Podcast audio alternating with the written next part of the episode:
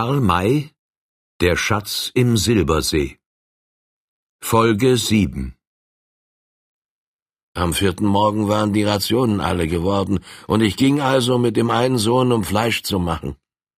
Natürlich sahen wir uns vor, aber es war keine Spur von den Rafters zu bemerken. Als wir uns dann langsam und leise durch den Wald pirschten, vielleicht zwanzig Schritte voneinander entfernt, sah ich plötzlich den Anführer von ihnen hinter einem Baum stehen. Er erblickte nicht mich, sondern meinen Sohn und legte das Gewehr auf ihn an. Hätte ich den Kerl augenblicklich niedergeschossen, wie es mein gutes Recht und sogar meine Pflicht war, so wäre ich gewiss nicht kinderlos und Witwer geworden. Aber es ist nie meine Passion gewesen, ohne Not ein Menschenkind zu töten. Und so sprang ich nur schnell hinzu, riss ihm die Flinte aus der Hand, das Messer und das Pistol aus dem Gürtel und gab ihm einen Hieb in das Gesicht, dass er zu Boden stürzte. Er verlor seine Geistesgegenwart keinen Augenblick, war vielmehr noch schneller als ich. Im Nu hatte er sich aufgerafft und sprang davon, ehe ich nur eine Hand nach ihm ausstrecken konnte. Alle Teufel! Diese Dummheit hast du nachher büßen müssen, rief einer. Es ist ausgemacht, dass der Mann diesen Schlag später gerecht hat. Ja, er hat ihn gerecht, nickte der Alte, indem er aufstand, um einigemal auf und ab zu schreiten. Die Erinnerung regte ihn auf. Dann setzte er sich wieder nieder und fuhr fort, wir hatten Glück und machten eine gute Jagd. Als wir heimkehrten, ging ich hinter das Haus, um dort die Beute einstweilen abzulegen. Es war mir, als ob ich einen erschrockenen Ruf meines Sohnes hörte, aber ich achtete leider nicht darauf. Beim Eintritt in die Stube sah ich meine Leute gebunden und geknebelt am Herde liegen, und zu gleicher Zeit wurde ich gepackt und niedergerissen. Die Rafters waren während unserer Abwesenheit nach der Farm gekommen und hatten meine Frau und den jüngeren Sohn überwältigt, um dann auch auf uns zu warten. Als der älteste Sohn dann vor mir kam, hatten sie sich so schnell über ihn gemacht, dass ihm kaum Zeit zu dem erwähnten Warnungsrufe geblieben war. Mir erging es nicht schlimmer und nicht besser als den anderen. Es kam so überraschend und ging so schnell, dass ich gebunden war, ehe ich an Gegenwehr denken konnte. Dann stopfte man auch mir irgendeinen Zeugfetzen in den Mund, damit ich nicht schreien könne. Bist selber schuld daran. Warum warst du nicht vorsichtiger? Wer sich mit Raftas verfeindet und überdies einen von ihnen geschlagen hat, muss sich vorsehen. Ist wahr, aber ich hatte damals meine jetzigen Erfahrungen noch nicht. Töteten Raftas mir heut eine Kuh, so schösse ich die Kerls einzeln weg, ohne mich von ihnen sehen zu lassen. Doch weiter. Ich will es kurz machen, denn was nun kommt, kann mit Worten nicht geschildert werden. Es wurde Gericht gehalten. Das ich geschossen hatte, wurde mir als todeswürdiges Verbrechen ausgelegt. Die Halunken hatten sich übrigens über meinen Brandy hergemacht. Sie tranken sich einen solchen Rausch an, dass sie nicht mehr Menschen, auch nicht Tiere waren, sondern zur Bestie wurden. Sie beschlossen, uns sterben zu lassen. Als extra Strafe für den Schlag, den der Anführer von mir erhalten hatte, verlangte er, dass auch wir geschlagen, das heißt totgepeitscht werden sollten. Zwei stimmten ihm bei, drei waren dagegen, er setzte es aber durch. Wir wurden hinaus an die Fens geschafft. Die Frau kam zuerst heran. Man band sie fest und schlug mit Knütteln auf sie los. Einer fühlte doch eine Art von Mitleid mit ihr, und gab ihr eine Kugel in den Kopf. Den Söhnen erging es schlimmer als ihr, sie wurden buchstäblich totgeprügelt. Ich lag dabei und musste es mit ansehen, denn ich sollte der Letzte sein. Leute, ich sage euch, dass jene Viertelstunde mir zur Ewigkeit geworden ist. Es kann mir nicht einfallen zu versuchen, euch meine Gedanken und Gefühle zu beschreiben. Die Worte Wut und Grimm sagen gar nichts. Es gibt eben kein passendes Wort. Ich war wie wahnsinnig und konnte mich doch nicht rühren, nicht bewegen. Also, endlich kam ich an die Reihe. Ich wurde aufgerichtet und angebunden. Die Schläge, welche ich nun erhielt, habe ich nicht gefühlt. Meine Seele befand sich in einem Zustande, in welchem sie auf die körperlichen Schmerzen gar nicht acht haben konnte. Ich weiß nur, dass plötzlich vom Maisfelde her ein lauter Ruf erscholl und dass, als dieser von den Rafters nicht augenblicklich beachtet wurde, ein Schuss fiel. Ich war ohnmächtig geworden. Ach, es kamen zufällig Leute, welche dich retteten. Leute? Nein, denn es war nur einer. Er kannte natürlich die Verhältnisse nicht und hatte gemeint, dass ein Dieb oder sonstiger Verbrecher gezüchtigt werde. Aus der Haltung meines Kopfes hatte er schon von weitem gesehen, dass mein Leben keinen Penny mehr wert sei, wenn er nicht schon aus der Ferne Einhalt tue. Darum sein Ruf und sein Schuss. Er hatte nur einen Warnungsschuss getan, also in die Luft geschossen, da er nicht geglaubt hatte, es mit Mördern zu tun zu haben. Als er dann rasch herbeikam, erkannte ihn einer der Kerls und rief erschrocken seinen Namen. Feig morden hatten sie gekonnt, aber sie, sechs Personen, es mit diesem einen aufzunehmen, dazu fehlte ihnen der Mut. Sie rannten davon, indem sie das Haus als Deckung benutzten, um nach dem Walde zu entkommen. Dann muss der Ankömmling ein hochberühmter und gefürchteter Westmann gewesen sein. Westmann, pshaw, ein Indianer war's. Ja, Leute, ich sage euch, dass ein Roter mich rettete. Ein Roter, der so gefürchtet war, dass sechs Rafters vor ihm davonliefen. Unmöglich. Zweifle nicht. Auch du würdest, wenn du ein böses Gewissen hättest, alles im Stiche lassen, um vor ihm zu entkommen, denn es war kein anderer als Winnetou. Winnetou? Der Apache? Good luck! Ja, dann ist's freilich zu glauben. Aber war der denn schon damals so bekannt? Er stand freilich erst im Anbeginne seines Ruhmes, aber der eine Rafter, welcher den Namen rief und dann ausriff, hatte ihn wohl schon auf eine Weise kennengelernt, die ihm ein zweites Zusammentreffen nicht erwünscht sein ließ. Überdies, wer Winnetou nur ein einziges Mal gesehen hat, der weiß, welchen Eindruck sein bloßes Erscheinen macht. Aber er hat die Kerls entwischen lassen. Einstweilen ja. Oder hättest du es etwa anders gemacht? Aus ihrer eiligen Flucht erkannte er zwar, dass sie ein böses Gewissen hatten, aber die eigentlichen Umstände wusste er doch nicht. Dann sah er mich hängen und die losgebundenen Leichen, die er vorher nicht hatte bemerken können, am Boden liegen. Nun wusste er freilich, dass ein Verbrechen geschehen war, aber er konnte den Fliehenden nicht nach, weil er sich vor allen Dingen meiner anzunehmen hatte. Dabei war auch gar nichts versäumt, denn ein Winnetou weiß seine Leute auch später mit Sicherheit zu finden. Als ich erwachte, kniete er neben mir, gerade wie der Samariter in der Heiligen Schrift. Er hatte mich von den Fesseln und dem Knebel befreit, verbot mir aber zu sprechen, eine Untersagung, auf welche ich nicht achtete. Ich fühlte wahrhaftig keine Schmerzen und wollte auf und fort, um mich zu rächen. Er gab das nicht zu, schaffte mich und die Leichen in das Haus, wo ich mich, falls die Rafters es sich einfallen lassen sollten, wiederzukommen, leicht ihrer erwehren konnte, und ritt dann zum nächsten Nachbar, um eine pflegende und helfende Hand zu holen. Ich sage euch, dass dieser Nachbar über dreißig Meilen von mir wohnte und dass Winnetou noch nie in dieser Gegend gewesen war. Er fand ihn doch obgleich er erst des Abends dort ankam und brachte ihn und den Knecht gegen Morgen zu mir. Dann verließ er mich, um die Spuren der Mörder zu verfolgen. Ich musste ihm heilig versprechen, nicht eigenmächtig zu handeln, da dies zwecklos sei. Er blieb über eine Woche aus. Ich hatte indessen meine Toten begraben und dem Nachbar Auftrag gegeben, meinen Besitz zu verkaufen.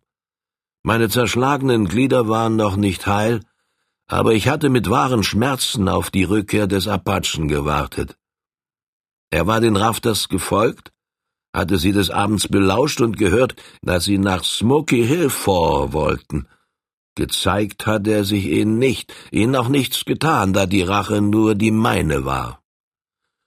Als er sich von mir verabschiedet hatte, nahm ich die Büchse, stieg auf das Pferd und ritt fort. Das Übrige wisst ihr bereits. Oder könnt es euch denken? Nein, wir wissen es nicht und denken es uns auch nicht. Erzähle nur weiter. Erzähle. Warum ist Winnetou nicht mit dir gegangen?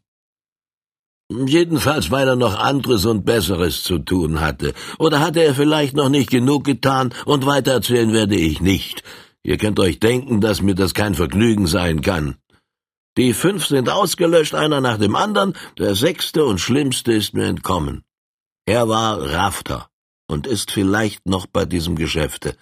Darum bin ich auch Rafter geworden, weil ich denke, dass ich ihn auf diese Weise am sichersten einmal treffen kann. Und nun Behold! Was für Personen sind denn das? Er sprang auf, und die anderen folgten seinem Beispiele, denn soeben waren zwei in bunte Decken gehüllte Gestalten aus dem Dunkel des Waldes in den Lichtkreis des Feuers getreten. Es waren Indianer, ein alter und ein junger. Der erstere hob beruhigend die Hand und sagte Nicht Sorge haben, denn wir nicht Feinde sind. Arbeiten hier Rafters, welche schwarzen Tom kennen? Ja, den kennen wir, antwortete der alte Blender. Er führt euch fort, um zu holen Geld? Ja, er soll kassieren und kann in einer Woche wieder bei uns sein. Er noch eher kommen. Wir also bei richtige Leute, bei Rafters, welche wir suchen. Feuer klein machen, sonst weit sehen. Und auch leise sprechen, sonst weit gehört werden. Er warf die Decke ab, trat an das Feuer, riss die Brände auseinander, verlöschte sie und ließ nur einige weiterbrennen. Der junge Indianer half ihm dabei. Als das geschehen war, warf er einen Blick in den Kessel, setzte sich nieder und sagte, uns Stück Fleisch geben, denn wir weit geritten und nicht gegessen, großen Hunger haben. Sein so selbstständiges Beginnen erregte natürlich das Erstaunen der Rafters. Der alte Missourier gab demselben Ausdruck, indem er fragte, aber Mann, was fällt dir ein? Wagst dich zu uns heran, sogar des Nachts, und obgleich du ein Roter bist, und tust genauso, als ob dieser Platz nur dir gehörte. Wir nichts wagen, lautete die Antwort. Roter Mann muss nicht sein schlechter Mann, roter Mann sein guter Mann. Bleichgesicht wird das erfahren. Aber wer bist du denn? Du gehörst jedenfalls nicht einem Flusslands- und Prairie-Stamme an. Nach deinem Aussehen muss ich vielmehr vermuten, dass du aus Neumexiko kommst und vielleicht ein Pueblo bist. Komme aus Neumexiko, bin aber kein Pueblo, bin Don Cava-Häuptling, heiße der große Bär und dies mein Sohn. Was?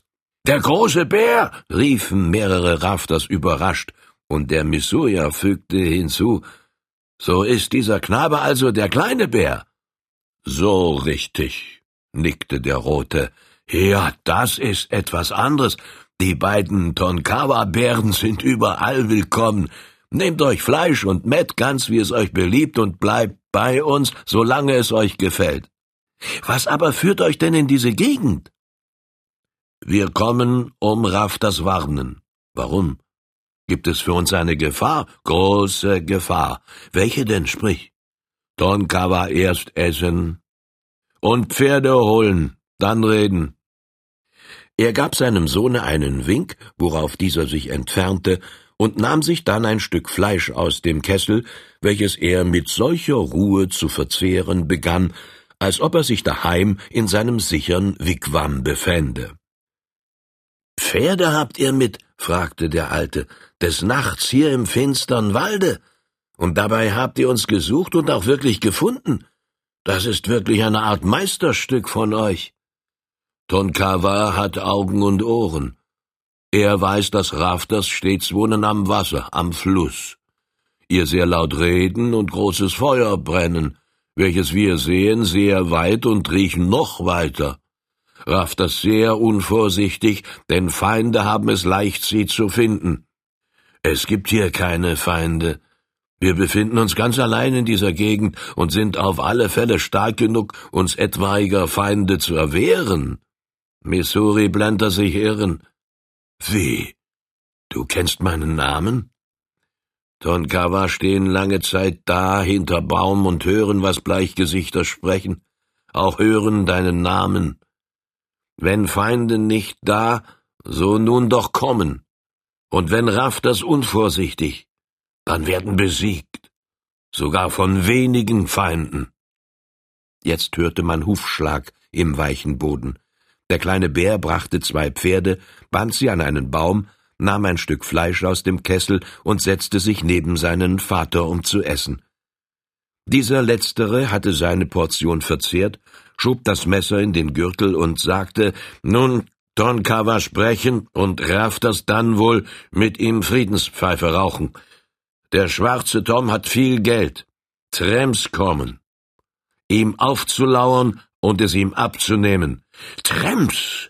Hier am schwarzen Bärenflusse. Da wirst du dich wohl irren, Tonkawa nicht irren sondern genau wissen und es auch erzählen. Er berichtete in seinem gebrochenen Englisch das Erlebnis auf dem Steamer, war jedoch zu stolz, dabei über die Heldentat seines Sohnes ein Wort zu erwähnen. Man hörte ihm natürlich mit der größten Spannung zu. Er erzählte auch, was nach der Flucht der Tramps geschehen war. Er hatte kurz nach ihnen mit seinem Sohne im kleinen Boote das Ufer des Arkansas erreicht und war da bis zum ersten Tagesgrauen liegen geblieben, da er des Nachts nicht der Fährte zu folgen vermochte. Diese war dann sehr deutlich gewesen und hatte vor Gibson vermeidend zwischen dem Canadian und dem Red Fork nach Westen geführt, um dann wieder nach Norden einzulenken. Während einer der nächsten Nächte hatten die Tramps ein Dorf der Kriegindianer überfallen, um sich Pferde zu verschaffen. Am Mittag des nächsten Tages waren die beiden Tonkawa wandernden Choctaw-Kriegern begegnet, von denen sie sich zwei Pferde gekauft hatten. Doch war durch die beim Pferdehandel gebräuchlichen Zeremonien eine so lange Zeit in Anspruch genommen worden, dass die Tramps einen Vorsprung von einem ganzen Tag bekommen hatten. Sie waren dann über den Red Fork gegangen und über die offene Prärie nach dem schwarzen Bärenflusse geritten. Den Tonkawa war es gelungen, ihnen nahe zu kommen.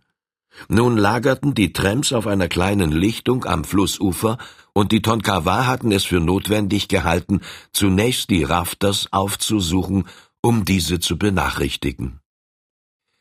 Die Wirkung dieser Erzählung ließ nicht auf sich warten.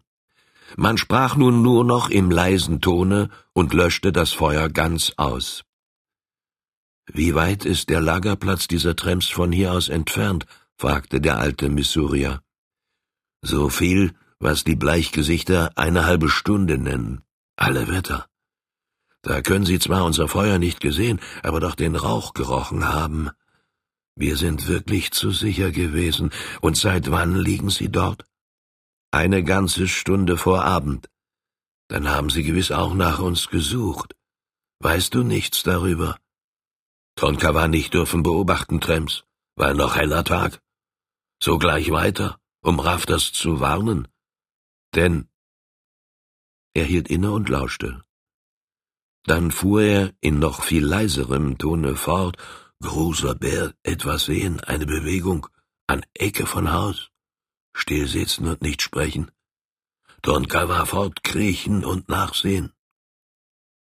Er legte sich auf den Boden nieder und kroch, sein Gewehr zurücklassend, dem Hause zu. Die Rafters spitzten die Ohren. Es vergingen wohl zehn Minuten, dann ertönte ein schriller, kurzer Schrei, ein Schrei, den jeder Westmann kennt, der Todesschrei eines Menschen. Nach kurzer Zeit kehrte der Häuptling zurück. Ein Kundschafter der Trems, sagte er. Tonkawa hat ihm das Messer gegeben, von hinten in das Herz getroffen, wird nicht sagen können, was hier gesehen und gehört. Aber vielleicht noch eins weiter da. Wird zurückkehren und melden, drum schnell machen. Wenn weiße Männer wollen, vielleicht belauschen Tramps? Das ist wahr, stimmte der Missourier flüsternd ein. Ich werde mitgehen, und du wirst mich führen, da du den Ort kennst, an welchem sie lagern. Jetzt haben Sie noch keine Ahnung davon, dass wir von Ihrer Gegenwart wissen. Sie fühlen sich also sicher und werden über Ihr Vorhaben sprechen. Wenn wir uns gleich aufmachen, erfahren wir vielleicht, welche Pläne Sie haben. Ja, aber ganz leise und heimlich, damit, wenn etwa noch zweiter Kundschafter da, er nicht sehen, dass wir gehen. Und nicht Flinte mitnehmen, sondern nur Messer. Gewehr uns im Weg sein. Und was machen inzwischen die anderen hier? In Haus hineingehen und still warten, bis wir zurückkehren. Dieser Rat wurde befolgt. Die Rafters begaben sich in die Blockhütte, wo sie nicht beobachtet werden konnten. Der Missourier aber kroch mit dem Häuptling eine Strecke weit fort, und erst dann erhoben sich die beiden, um am Flusse abwärts zu gehen und womöglich die Tramps zu belauschen. Der Schwarze Bärenfluss kann die Grenze jenes eigentümlich hügeligen Landes genannt werden, welches man mit dem Namen Rolling Prairie, die rollende Prärie bezeichnet. Es erhebt sich da Hügel neben Hügel, fast einer genauso wie der andere, getrennt durch Täler, welche einander ebenso gleichen. Das geht durch den ganzen Osten von Kansas. Diese rollende Prärie ist wasserreich und gut bewaldet. Aus der Vogelschau könnte man diese unendlich aufeinander folgenden Hügel und Täler mit den rollenden Wogen eines grün gefärbten Meeres vergleichen. Daher der Name, aus dem man erkennt, dass unter Prärie nicht stets ein ebenes Gras- oder Wiesenland zu verstehen ist. In dieses weiche, humusreiche Hügelland haben sich die Wasser des schwarzen Bärenflusses tief eingefressen, so dass seine Ufer bis dahin, wo sie die rollende Prärie verlassen, meist steil und dabei bis an das Wasser mit dicht stehenden Bäumen bewachsen sind. Das ist oder vielmehr war ein rechtes, echtes Wildland, denn in neuerer Zeit ist die rollende Prärie verhältnismäßig dicht bevölkert und von den Sonntagsjägern ihres Wildbestandes beraubt worden. Da, wo die Rafters ihren Arbeitsplatz aufgeschlagen hatten, fiel das hohe Ufer unweit des Blockhauses steil zum Wasser hinab, was höchst vorteilhaft war, da es die Anlegung sogenannter Schleifen ermöglichte, das sind Rutschbahnen, auf denen die Rafters die Stämme und Hölzer ohne große Anstrengung an das Wasser bringen können. Glücklicherweise war das Ufer vom Unterholze frei, aber dennoch war es nicht leicht, dasselbe in der Dunkelheit zu beschreiten. Der Missourier war ein alter, gewandter und viel erfahrener Westmann. Dennoch wunderte er sich über den Häuptling, der ihn bei der Hand genommen hatte und nun geräuschlos und so sicher zwischen den Bäumen dahinschritt und die Stämme so sicher zu vermeiden wusste, als ob es heller Tag sei. Unten hörte man das Rauschen des Flusses, ein sehr vorteilhafter Umstand, da dasselbe ein etwa mit dem Fuße erzeugtes Geräusch unhörbar machte. Blenter befand sich seit längerer Zeit hier. Er arbeitete nicht als Rafter, sondern als Jäger und Fleischmacher und kannte die Gegend ganz genau. Umso mehr musste er die Sicherheit anerkennen, mit welcher der Indianer, der sich zum ersten Mal, und zwar auch nur seit dem Anbruch der Dunkelheit hier befand, bewegte. Als etwas über eine Viertelstunde vergangen war, stiegen die beiden in ein Wellental hinab, welches den Lauf des Flusses durchkreuzte. Auch dieses war mit Bäumen dicht bewachsen, es wurde durch einen leisen, murmelnden Bach bewässert. In der Nähe der Stelle, wo derselbe sich in den Fluss ergoss, gab es einen baumfreien Platz, auf dem nur einige Büsche standen. Dort hatten sich die Tramps gelagert und ein Feuer angebrannt, dessen Schein den beiden Männern schon in die Augen fiel, als sie sich noch unter dem Wipfeldache des Waldes befanden. Tramps ebenso unvorsichtig wie Rafters, flüsterte der Tonkawa-Häuptling seinem Gefährten zu, brennen großes Feuer, als ob sie braten wollten ganzen großen Büffel. Roter Krieger stets nur kleines Feuer machen, Flammen nicht sehen und ganz wenig Rauch. Wir da sehr leicht hinkommen und es so machen können, dass uns nicht sehen. Ja, hinkommen können wir, meinte der Alte, aber ob so nahe, dass wir hören können, was sie sprechen, das ist noch fraglich. Wir ganz nahe, wir hören werden, aber einander beistehen, wenn Tramps uns entdecken. Angreifer totstechen und schnell in Wald hinein. Sie gingen bis an die letzten Bäume vor und sahen nun das Feuer und die um dasselbe lagernden Leute. Hier unten gab es mehr Stechmücken, die gewöhnliche Plage der Flussläufe dieser Gegenden, als oben im Lager der Rafters. Wohl aus diesem Grunde hatten die Tramps ein so mächtiges Feuer angebrannt. Seitwärts standen die Pferde. Man sah sie nicht, aber man hörte sie. Sie wurden so von Moskitos geplagt, dass sie, um diese von sich abzuwehren, in immerwährender Bewegung waren. Der Missourier hörte das Stampfen ihrer Hufe, ja, der Häuptling vernahm sogar das Peitschen ihrer Schwänze. Nun legten sie sich auf die Erde nieder und krochen nach dem Feuer hin. Dabei benutzten sie als Deckung die Büsche, welche auf der Lichtung standen. Die Tramps saßen nahe am Bache, dessen Ufer mit dichtem Schilfe bewachsen war, das letztere reichte bis an das Lager hin. Der vorankriechende Indianer wendete sich dem Schilfe zu, welches die beste Gelegenheit zum Verbergen bot. Dabei entfaltete er eine wahre Meisterschaft in Beziehung auf die Kunst des Anschleichens. Es galt, durch die hohen, dürren Halme zu kommen, ohne das im Schilfe fast unvermeidliche Geräusch zu verursachen. Auch durften sich die Spitzen desselben nicht bewegen, weil dadurch leicht die Entdeckung herbeigeführt werden konnte. Der alte Bär vermied diese Gefahr dadurch, dass er sich einfach den Weg schnitt, er legte mit dem scharfen Messer das Schilf vor sich nieder und hatte dabei noch Aufmerksamkeit für den Missourier übrig, um diesem das Nachfolgen zu erleichtern. Dieses Niedersicheln des harten Schilfes geschah so unhörbar, dass sogar der Alte das Fallen der Halme nicht vernehmen konnte. So näherten sie sich dem Feuer und blieben erst dann liegen, als sie sich so nahe bei den Tramps befanden, dass sie deren Gespräch welches freilich nicht leise geführt wurde, hören konnten. Blenter war nicht zurückgeblieben, sondern hatte sich neben dem Häuptling Platz gemacht. Er überflog die vor ihm sitzenden Gestalten und fragte leise Welcher ist denn der Colonel, von welchem du uns erzählt hast? Colonel nicht da. Er fort, antwortete der Indianer flüsternd. Wohl auch, um nach uns zu suchen?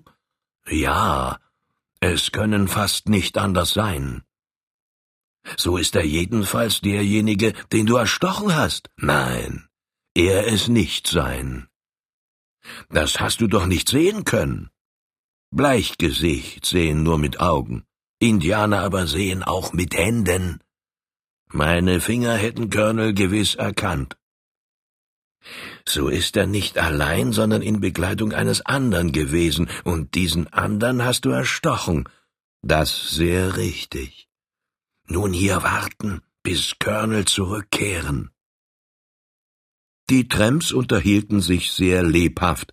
Sie schwatzten von allem Möglichen, nur nicht von dem, was den beiden Lauschern interessant gewesen wäre, bis dann doch einer sagte, soll mich wundern, ob der Colonel richtig vermutet hat. Es wäre ärgerlich, wenn sich die Rafters nicht mehr hier befänden. Sie sind noch da, und zwar ganz nahe, antwortete ein anderer.